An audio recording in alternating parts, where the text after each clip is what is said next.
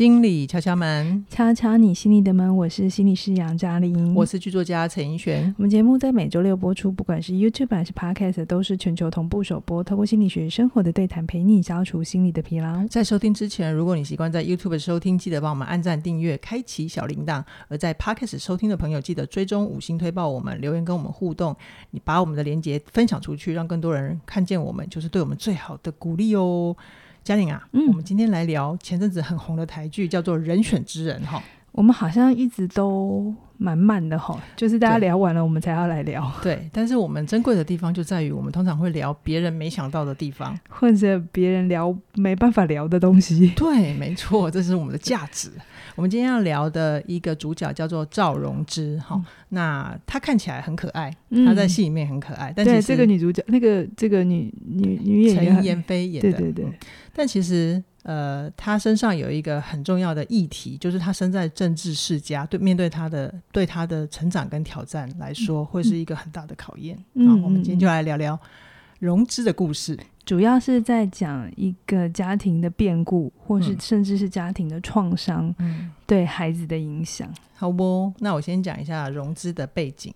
他是一个大四的学生，那他在戏里面就是演行政院长的女儿。那他的爸爸就是代理人演的那个接受政党提名的副总统候选人。是，好。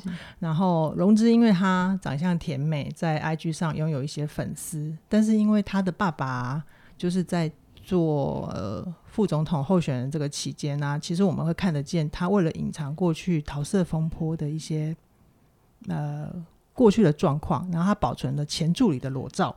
你可以直接讲，就是王静的裸照了。然后好，我想说不要太多人名造成听众。反正就是他用了一些权势性侵嘛。是是，嗯、然后那个前助理啊，他就是要靠近融资，想要拿回他的裸照，就引导了融资怎么去他的爸爸的手机里面装一些监看的 app。嗯嗯，然后还开了他爸爸的保险箱。是，就整个。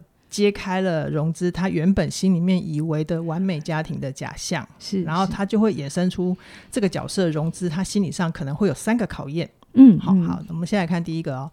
第一个就是融资他在那个过程里面看见爸爸的真面目。其实，如果从隐喻的角度来看，它其实是一种对孩子来讲心里面的城堡的倒塌，对不对？对对。嗯诶，融资这个角色，我特别想要拿出来讲的原因，是因为其实大家很容易把焦点放在呃谢盈萱啊、黄建伟身上，因为他是主角嘛。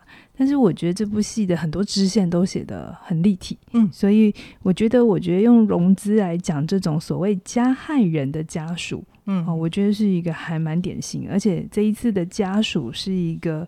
很年轻、很年轻的孩子，对，所以我觉得那个角度又不太一样哈。嗯、那为什么所谓加害人的家属是一个很尴尬的角色？因为我们从《我们与恶的距离》这出戏里头，我们就看见了嘛。嗯、其实当就是戏里头犯杀人犯的爸妈，对。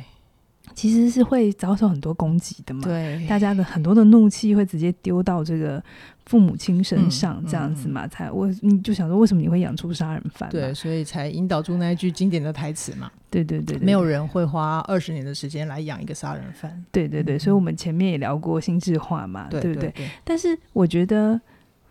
那个父母的责任确实是相对明显的，嗯，好，因为今天孩子当然他已经成成年，他为他行为负责，可是毕竟孩子在家庭里长大的，所以我觉得父母亲身为一个加害人家属，那个自责跟那个呃痛苦，嗯，一样很痛苦，哦，我没有觉得比较简单，但是他的那个比较能够去理解。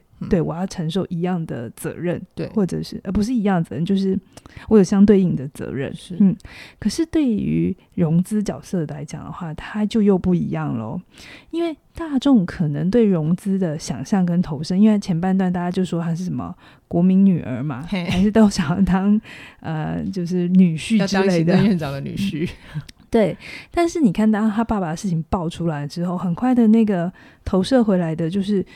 你看，你爸用权力到处吃窝边草嘛，对，对不对？嗯，那你也在那里面享受荣华富贵，大家会这样想象，无论他是不是真的，大家都会这么想，所以我们就会一直把气一起压在这个融资身上，即便他是无辜的。对我们戏里头看见他的痛苦，可是现实生活里，我们通常不会那么理性吧？嗯，是，对啊，所以这里面就不会有人想要去理解他的痛苦，嗯，甚至他可不可以说他痛苦都困难哦？嗯，好，然后再来，虽然戏里头不在他身上，可是我觉得刚才怡璇讲的很好。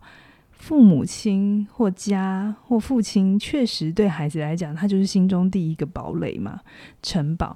特别是融资本来看起来在戏里头就跟他爸爸感情很好，对，好，所以这也是会加深他后面更大的伤害，因为他看见了他的爸爸跟其他的女性传呃一些情色的讯息，哈，就是很。嗯就坐实了，他就是外遇。对，甚至他还发现了他的硬碟里面有一些性爱的照片或影片，哦，所以他是眼睁睁的看着自己生命当中第一个男人坏掉。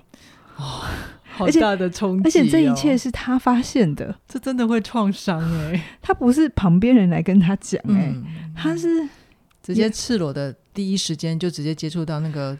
最刺激的画面，可是我可以完全理解他在戏里头演那个很想看讯息，可是又看了之后很痛苦的感觉，因为这真的是很、很、很、很、很拉扯的事情哈。嗯嗯、然后虽然这里面他爸爸其实是全是性侵别的女生，对，可是其实我我感觉这以下是我自己的。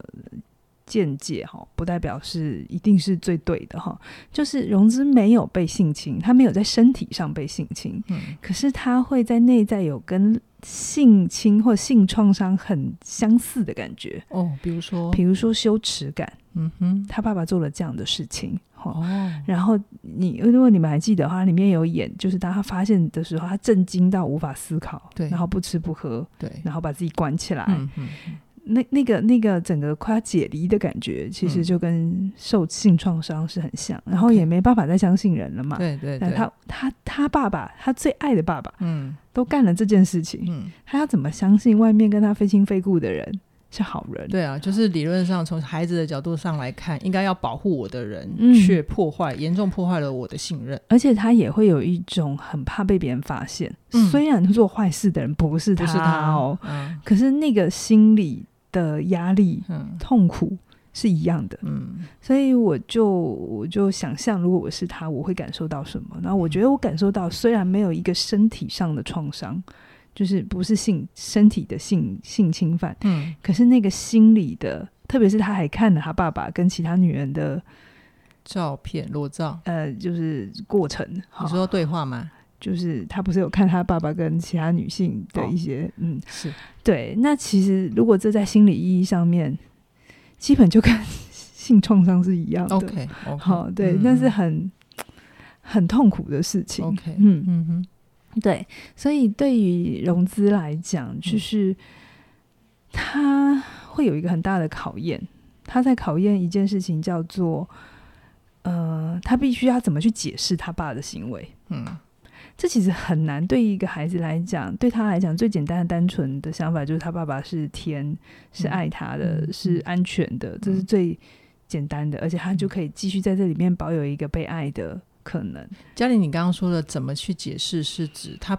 不是要对大众解释，对不对？他需要一个心理自我合理化的过程。对，他怎么理解他爸爸的行为？因为他对他来讲，他无法理解。嗯嗯嗯。而且我先讲比较小的小孩好了。嗯。很多很小的小孩在遭受到一些家庭的暴力，嗯啊，性侵的、家暴的、亲友的性侵吗？都都行。嗯。不要，主要是主要照顾人。好。那像这样的孩子啊，他们其实是。呃，我们前面讲过心智化，他们会在很小的时候就遭遇这样的事情，他们会关掉他们的心智化的能力，嗯，他会不让自己去理解他的，他对他做这件事情的人，嗯。他为什么要对他做这样的事情？所以他就会感知不到那个恶嘛，对不对？对，因为他不能感知那个恶意。嗯，当他感知到那个恶意是来自于要照顾他的人。嗯，如果我不信任你，我活我长不大。对。可是如果我看见你，我真的看见你的样子，我理解你的行为背后的意图，我，我留不下来。对，我会我会跨许掉，因为我会太害怕。嗯。所以呃，这个时候心理机制会有一个关掉的。呃，关掉了保护措施。对对对对对对对，是关掉。嗯，那像这样的关掉，而且有的时候还会衍生出一种叫做内化，嗯，就是把或者叫内射，就是呃，把加害人的行为吞进来，变成自己的。所以有没有看见，有些时候明明你小时候不喜欢你父母亲做这件事，但你长大会做一样的事，哦、嗯，因为你会把它吞进来。OK，对，OK。那好险的事情是，荣志他演这个角色的时候，他是二十几岁。所以他可能这个心智的能力或自我概念的能力没有像小朋友那么小那么脆弱，他的心智跟自我稍微完整一点，一点点，一点点。但是就是对啦，我只能说，嗯，还好他他二十几岁了，嗯，嗯，嗯，相对。保护力再好一些些，可是还是一一样会很痛嘛，嗯、对不对？还是会很痛，然后他会在他以后的关系里会有很多的呃议题，比如说信任的议题要处理，嗯嗯，背叛的议题要处理，嗯、忠诚的议题要处理。OK，好，嗯、那这个是对父亲的部分。嗯，再来我们看融资的第二个考验，就是他的妈妈，嗯，对于幸福的逞强。嗯、我一直呃有一个印象很深刻的对话，就是他在戏里面啊，在他妈妈知道。他爸爸外遇的证据是融资不小心泄露，结果那个对话被他爸爸的敌对的在野党公诸于世之后，那融资的妈妈她还是想要维护自己的老公，所以融资就很困惑的问他妈妈说：“可是你明明就不快乐啊？”嗯，结果他妈，我来演他妈妈。嗯，好，我看你闯这个祸，我才不开不快乐。闯祸的人是他吧？他是指爸爸。对对对，好。然后接下来妈妈还是要求融资要出席爸爸那个澄清记者会嘛？嗯嗯。嘉玲怎么看这一段？他跟母亲的关系？这是第二份创伤。他爸爸是伤害的来源，是刀子进去的那一刀。但他妈是转转再转进去之后再转一刀，刀子没有抽出来，在里面转转一刀。我觉得，我觉得好痛哦。嗯。亲子哈，在家庭当中，呃，母女或者父子，就同性别的亲子，会有一个议题，其实是在呃心理分析常见的，叫做竞争关系。很多人可能会觉得啊，什么？我怎么会想要跟我的小孩竞争？或是我为什么要跟我爸妈竞争？太无聊了吧？哈，其实没有。呃，我不知道大家有没有听过那个伊底帕斯情节？嗯，对，其实伊底帕斯情节就是某一种竞争关系。那我们今天不讲伊底帕斯，我们来讲一个很现实的东西，嗯、比如说我们常常听那种企业家二代，嗯，要接棒。对、嗯，那我们已经听过好多，就是明明是老子要交棒给儿子嘛，对，对不对？对。可是呃，然后儿子也会想把事情做好，因为他不想要被落入一个就是你是。靠爸的，对啊，或者是你是纨绔子弟啊，对之类的，所以通常二代上来之后就会很想要改革，对，好创新。这我们先不论好坏对错，嗯、可能这时候呢，爸爸的态度非常的重要。嗯。我看见非常多华人的父亲在这个时候他会卡住，嗯，然后他会制肘他的小孩，嗯哼，他可能就会小孩要干什么，他就否定，嗯，有没有？这就是反正啊，我我好多学员都有这个困扰，就会爸爸会很直觉的看不过眼嘛，对对对，嗯、然后可是这个父亲其其实真的真的有需要修炼的是父亲哦，为什么？嗯、因为他的这个父母。这个父亲啦，哈，他的底层是他一定是希望孩子优秀的嘛，对啊，不能不能不能就是接棒嘛，不能丢我的脸啊，不然我的公司就倒了，被他弄倒，对不对？所以他一方面期待孩子是有厉害的、优秀的，然后不能无能，嗯，可是另外一方面呢，他其实也不一定有准备好儿子真的胜过自己，这个真的要修炼，而且很很难承认，嗯，可是旁边人都觉得看得出来，对。因为当儿子真的胜过自己，他的心不够大，嗯，他自我概念真不够好的时候，嗯、他其实是会有一种被比下去的感觉，就是那种会隐为的不舒服，可能不见得是儿子做错事，而是他没有觉察到自己的自尊有点受伤了，对，甚至儿子做对一切的事情，嗯、但是他依然会遭受父亲强烈的攻击，是。这是我们所谓的柿子，就吃掉孩子哦，柿子还不是柿子，母鸡皮亚是是谋杀弑害的柿子，对，心理心理柿子，心理柿子。好，然后这是这这是父子，父子蛮常见的嘛。他们想说，那女生呢？女生会不会好一点？很多女儿跟妈妈很好，对不对？女生比较好沟通吧？哎，也是一样会有竞争议题，只是是另一个方面，就是。女孩其实。呃，也会把妈妈当成是自己性别的榜样啦。对，对，我们通常生命中第一个男人、第一个女人，都是我们成为人一个起点。是，嗯，那有时候女孩也，我记得小时候我也会哦，就想要像妈妈一样，比如说会照顾家庭啊，或者是动作很快，很会煮一桌菜。呃，对吧？然 后里面也有很多，就是女儿在对于母亲很多的羡慕或是嫉妒，特别是如果家庭气氛很好，就是。爸爸很疼小孩，然后爸爸妈妈感情也很好，那女儿也会很羡慕妈妈，因为她就会有爸爸的爱嘛。对对对，所以这里面就会有一个竞争的议题，就是在作为呃女性的价值上面，嗯，能不能有一份好的关系是妈妈给女儿的一个榜样？对，好，那如果呃假设啦，假设哈，妈妈自己。就是母女之间的竞争比较常见的，就会是很多时候妈妈自己的婚姻不一定是幸福的，嗯，可是她的女儿，呃，可能因为妈妈有有能力爱她啦，嗯、那有可能爸爸也还行，也爱也爱她，对对对，所以女儿的亲子呃亲密关系还不错，对，这时候有一些妈妈也会有说不出口的嫉妒。我说不出说不出口的不舒服，嗯，嗯，除非这妈妈自己修炼过这个、嗯、这个议题了哈、否则有的时候她会看着女儿的幸福，然后去对比到自己的不幸，嗯，而有很多的怨恨，哦、甚至会说，如果不是你，会觉得有一些些眼眼红哈，嗯，把扛起来，所以回来融资身上呢，就是。他会很痛苦的，融资很痛苦的事情是在这个爸爸的这个外遇的议题上面，他是想保护妈妈的，对，因为他看见妈妈很痛苦，对啊，对啊，在他还没有实质证据的时候，他就发现了，嗯，所以他的位置是一个拯救者的位置，对，在内在，然后他把妈妈放在加害人的位置，受害者的位置，对，然后爸爸是加害人嘛，这个动力、嗯、三角动力很还蛮明显的，可是他是想救妈妈，对不对？好、嗯，他觉得自己是。想要保护的，对。可是他的妈妈却选择跟他爸爸站在一起。嗯，那这妈妈的这一个 表态，嗯，是不是就就是意味着融资你你错了？他等于一巴掌打在融资脸上了，所以他会有很多的痛苦。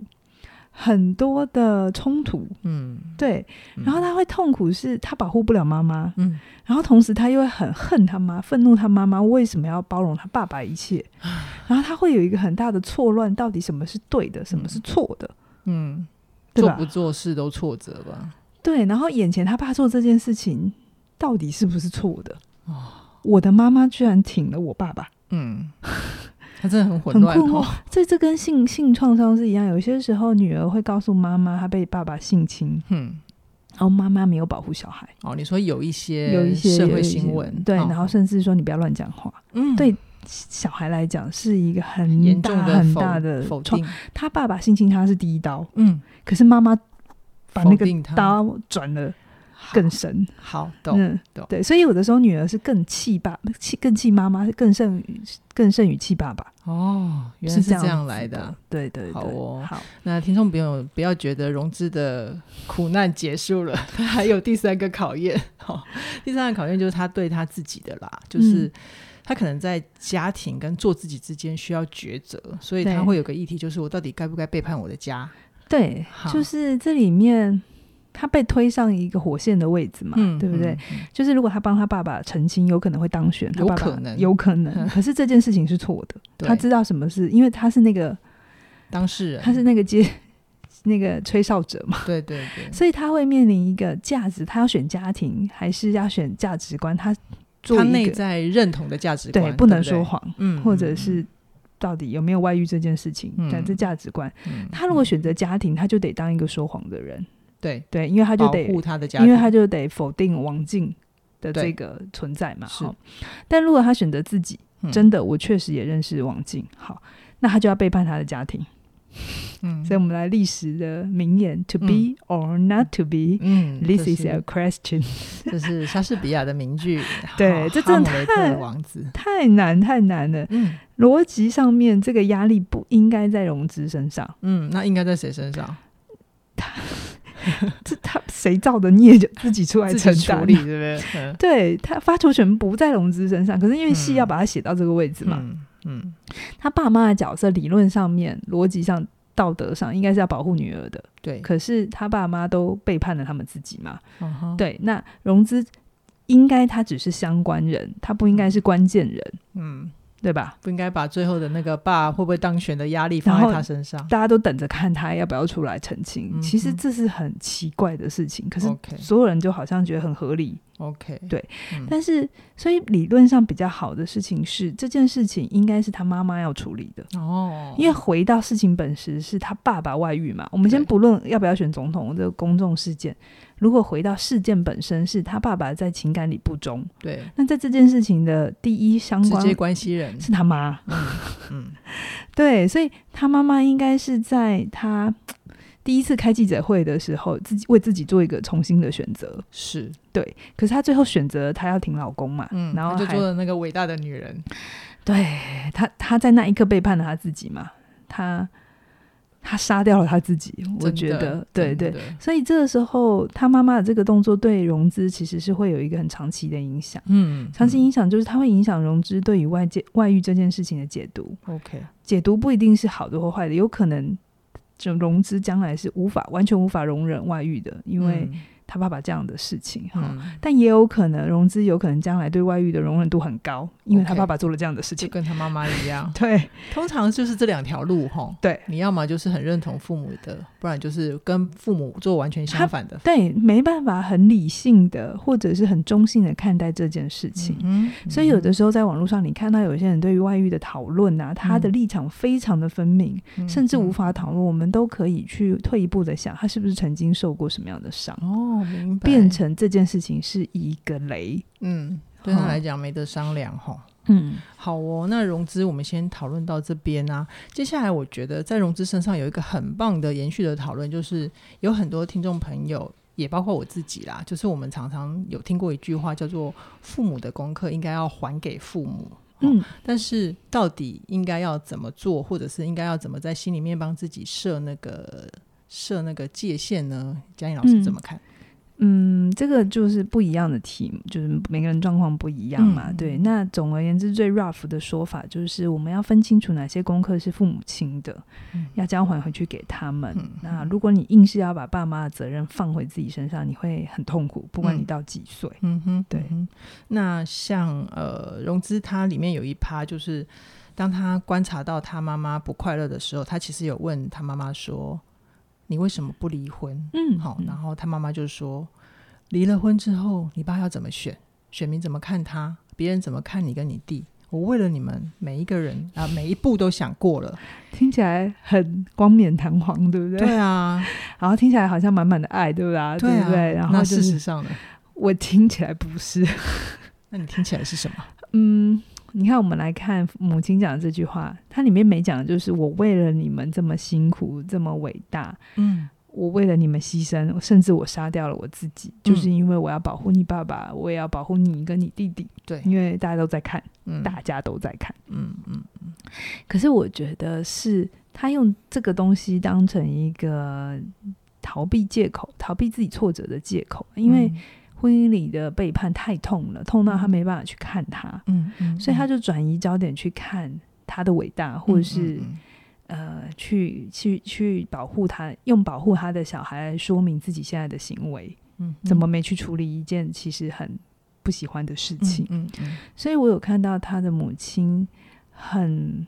里面好像他如果回头选择保护自己，或者是爱自己，去看见自己在婚姻里受到的伤，他好像会觉得这是很自私的。哦，他没有办法照顾自己，所以他把这个需求转到孩子身上，嗯、要孩子来回过头来照顾他，是吗？对，哦、对。那这个时候，其实如果孩子很努力的去摇他妈妈说：“你离婚就没事了。”嗯，其实也不是最好的方法。嗯，好，因为这个这个妈妈这个母亲啊，她无论做什么选择，她都需要先有一个第一步，就是她要先修复她的自己，是她的自己的概念要先重建起来。长回来一点点，然后有一点力量感，嗯、他才有可能再去做下一步的选择。他的选择可以继续留在婚姻里，嗯、也可以选择离婚。OK，可是这件事情启动者不应该是小孩。嗯，明白。是是母亲想清楚他要什么人生。嗯，嗯，对，那小孩只是他人生选项当中的一环要去思考的，是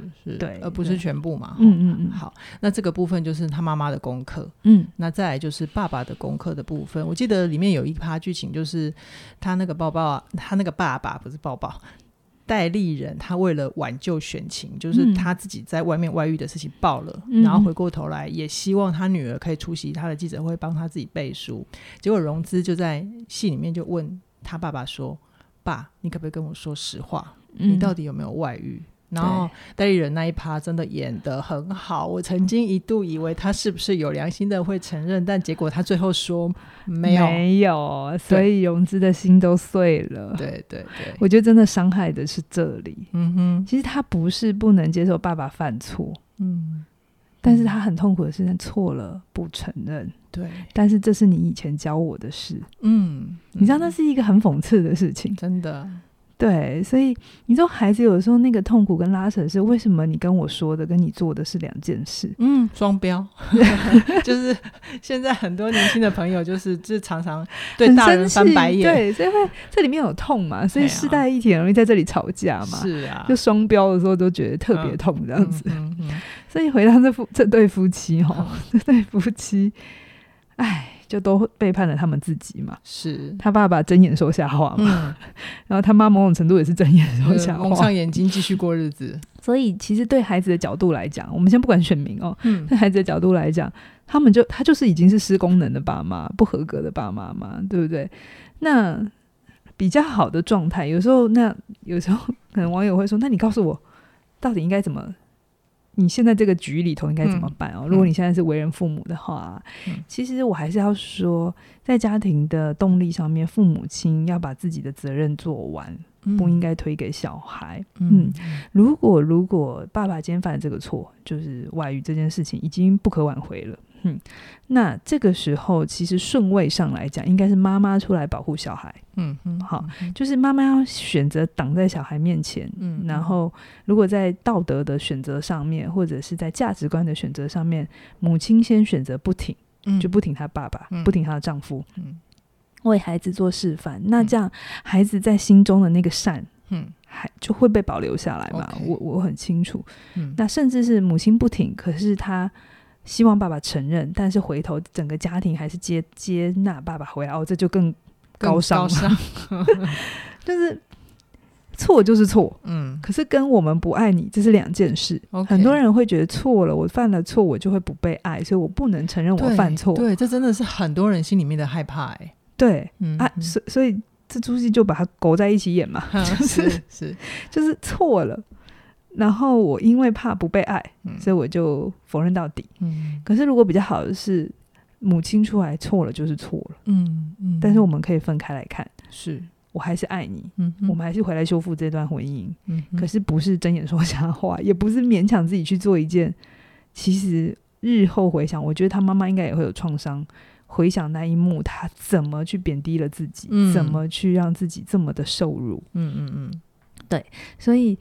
理论上来讲，应该让妈妈跳出来。好，那这也很像是，如果我们放大一点来看，一间公司好了，嗯、在职场上也是，也是一个系统，对不对？有时候你说老板永远都是对的吗？不一定，不一定嘛。嗯、所以这个时候，一个比较好的系统运作，有个机制的话，应该是身为高阶的主管或在中间的主管要挺住嘛。嗯，可能要有些压力，不能直接下床下床下传给对对对对。嗯、那就是我们都会希望，哎，所谓好的主管就是他扛得住，出事的时候他扛得住嘛，嗯，对不对？而不是推一个棋子就出去了嘛，哦、然后要他割，就是就是切割他就好，嗯嗯，嗯，所以一样的，就是在整个结构上面来讲，谁应该来为这件事情负责？嗯嗯嗯，他就应该要出来，OK，而不是把所有的压力推到一个其实是最脆弱的位置。嗯哼，嗯哼，好，所以其实就融资的爸妈来讲，可能他们两个要去处理的就是会不会权力对他们来讲会比维持婚姻 来的更重要？会啊，那就是他们的生命议题啊。哦、如果他们做这个选择的话，那这个时候身为小孩的话，你就看懂哦，这是你父母亲要的，嗯、你就不跟他 argue。你痛不痛苦？你在婚姻里快不快乐？因为这是他的选择，是可能选择当一个副总统夫人，对他来讲比老公忠不忠诚更重要。更重要。那我们不能说他是错的哦。嗯嗯，然后我们就只能说明白了，对对，但是还给你这样。好哦，好哦。那以融资的状况来讲呢，就是我们目前在戏剧里面看到，就是他爸爸落选嘛，然后可能妈妈她还是留在婚姻里面。嗯、那假设融资他生存生活在真实的世界里面，他接下来有可能要怎么跟自己的内在情绪相处，他才能够接住自己呢？嗯，他要走过一段很长的自责期。嗯嗯嗯，自责就是无论他怎么选，他出面不出面，他都会自责。对哈，自责。那那我们戏里头演的是他就没出面澄清嘛？嗯、那他的自责就会是，他可能会觉得他的决定让爸爸落选，让妈妈很痛苦。对，可是他需要去明白这是幻想。怎样的幻想？就是就反过来想，他如果出面了，嗯、爸爸就等于选上吗？不一定啊，其实也不一定好。嗯、就算选上了，他妈妈就会不痛苦吗？这更难讲。有可能他妈会更痛苦吧，因为有更多人来抢他爸爸。嗯，对，权力越高哈。对啊，然后他爸爸选上了，他爸会不会更黑化？呃哦，会耶，他可能心里面会有一些害怕，因为，因为他很小的时候，他爸爸就是个有理想的教授嘛，对不对？嗯、后来从政了之后，就整个越走越歪嘛，嗯、对不对？嗯、对啊，所以融资会有一个很大的混乱，就是。他心里头一定会去想，是不是因为他爸爸妈妈才会今天变成这个样子？嗯，嗯，其实这个心理动力跟性侵的受害者一样，他会很混乱，是不是自己做错了什么？嗯，嗯，这件事才会发生在自己身上。对，所以我说，融资虽然没有被性身体性侵，可是他心里的那个创伤感是很类似，很像的。嗯嗯，对。那而且你看哦，在戏里头，大家也会很容易怪罪融资是最简单的嘛，因为。嗯战败了要选一个，要有一个战战犯，对对，然后指责融资最简单呐、啊，对对啊，是最明显的一个标的。里面那个林月珍不是也有说，嗯、就是那个女总统那个候选人，她、嗯、是谁演的？那个你说赖佩霞？对对对对啊，她、嗯、说选民是不理性的、啊，嗯，所以不可能不加怪，不不不不责怪，不怪罪融资。对啊对啊，所以大家都会有一个幻想嘛，就是。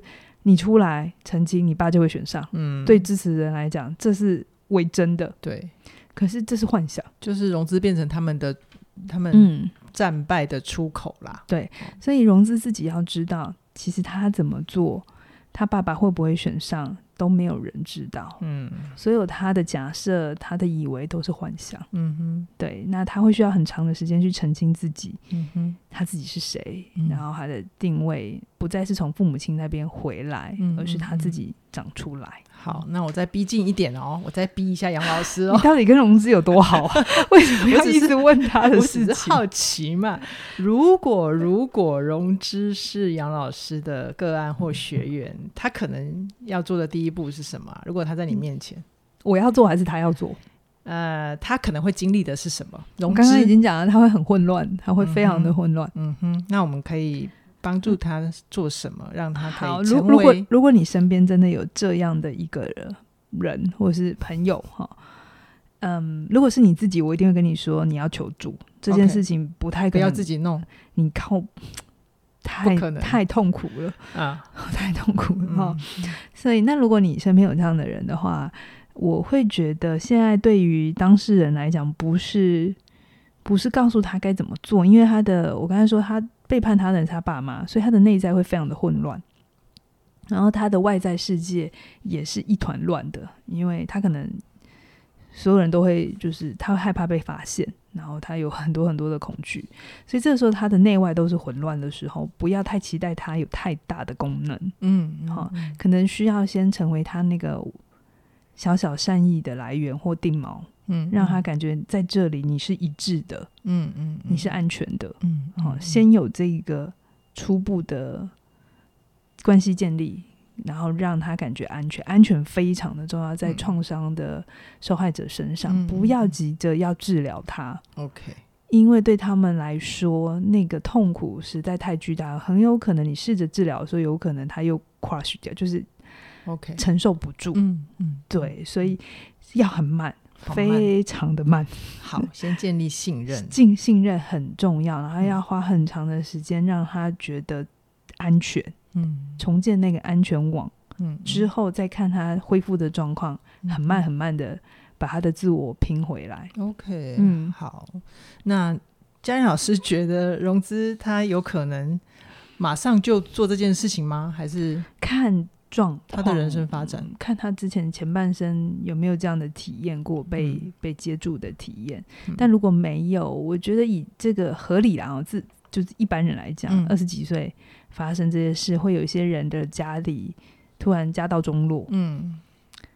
如果你选择，如果你资源不够，没有办法去找一个专业的人陪你，如果你选择先把它关起来，然后整个整包丢到抽屉里，啊、可以理解。嗯，因为你现在先没有能力处理，好，嗯、你有可能先去把你该做的事情做好，比如说学业啊、学业啊、工作啊，先工作，然后这件事情不能谈，嗯，是有可能的。好像有一些性侵的受害者，嗯、事情发生在八九岁，嗯。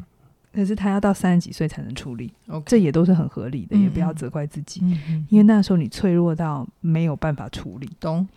那等到你三十几岁、四十几岁，你是身边也有新的东西进来，嗯嗯，这个时候你可能会比较有一点力量，嗯，好，然后再去把它拿出来看。有可能你三十几岁的是发生别件事情，对，嗯，是别的挫折，是。可是如果你愿意，你会发现，发现啦，它会是。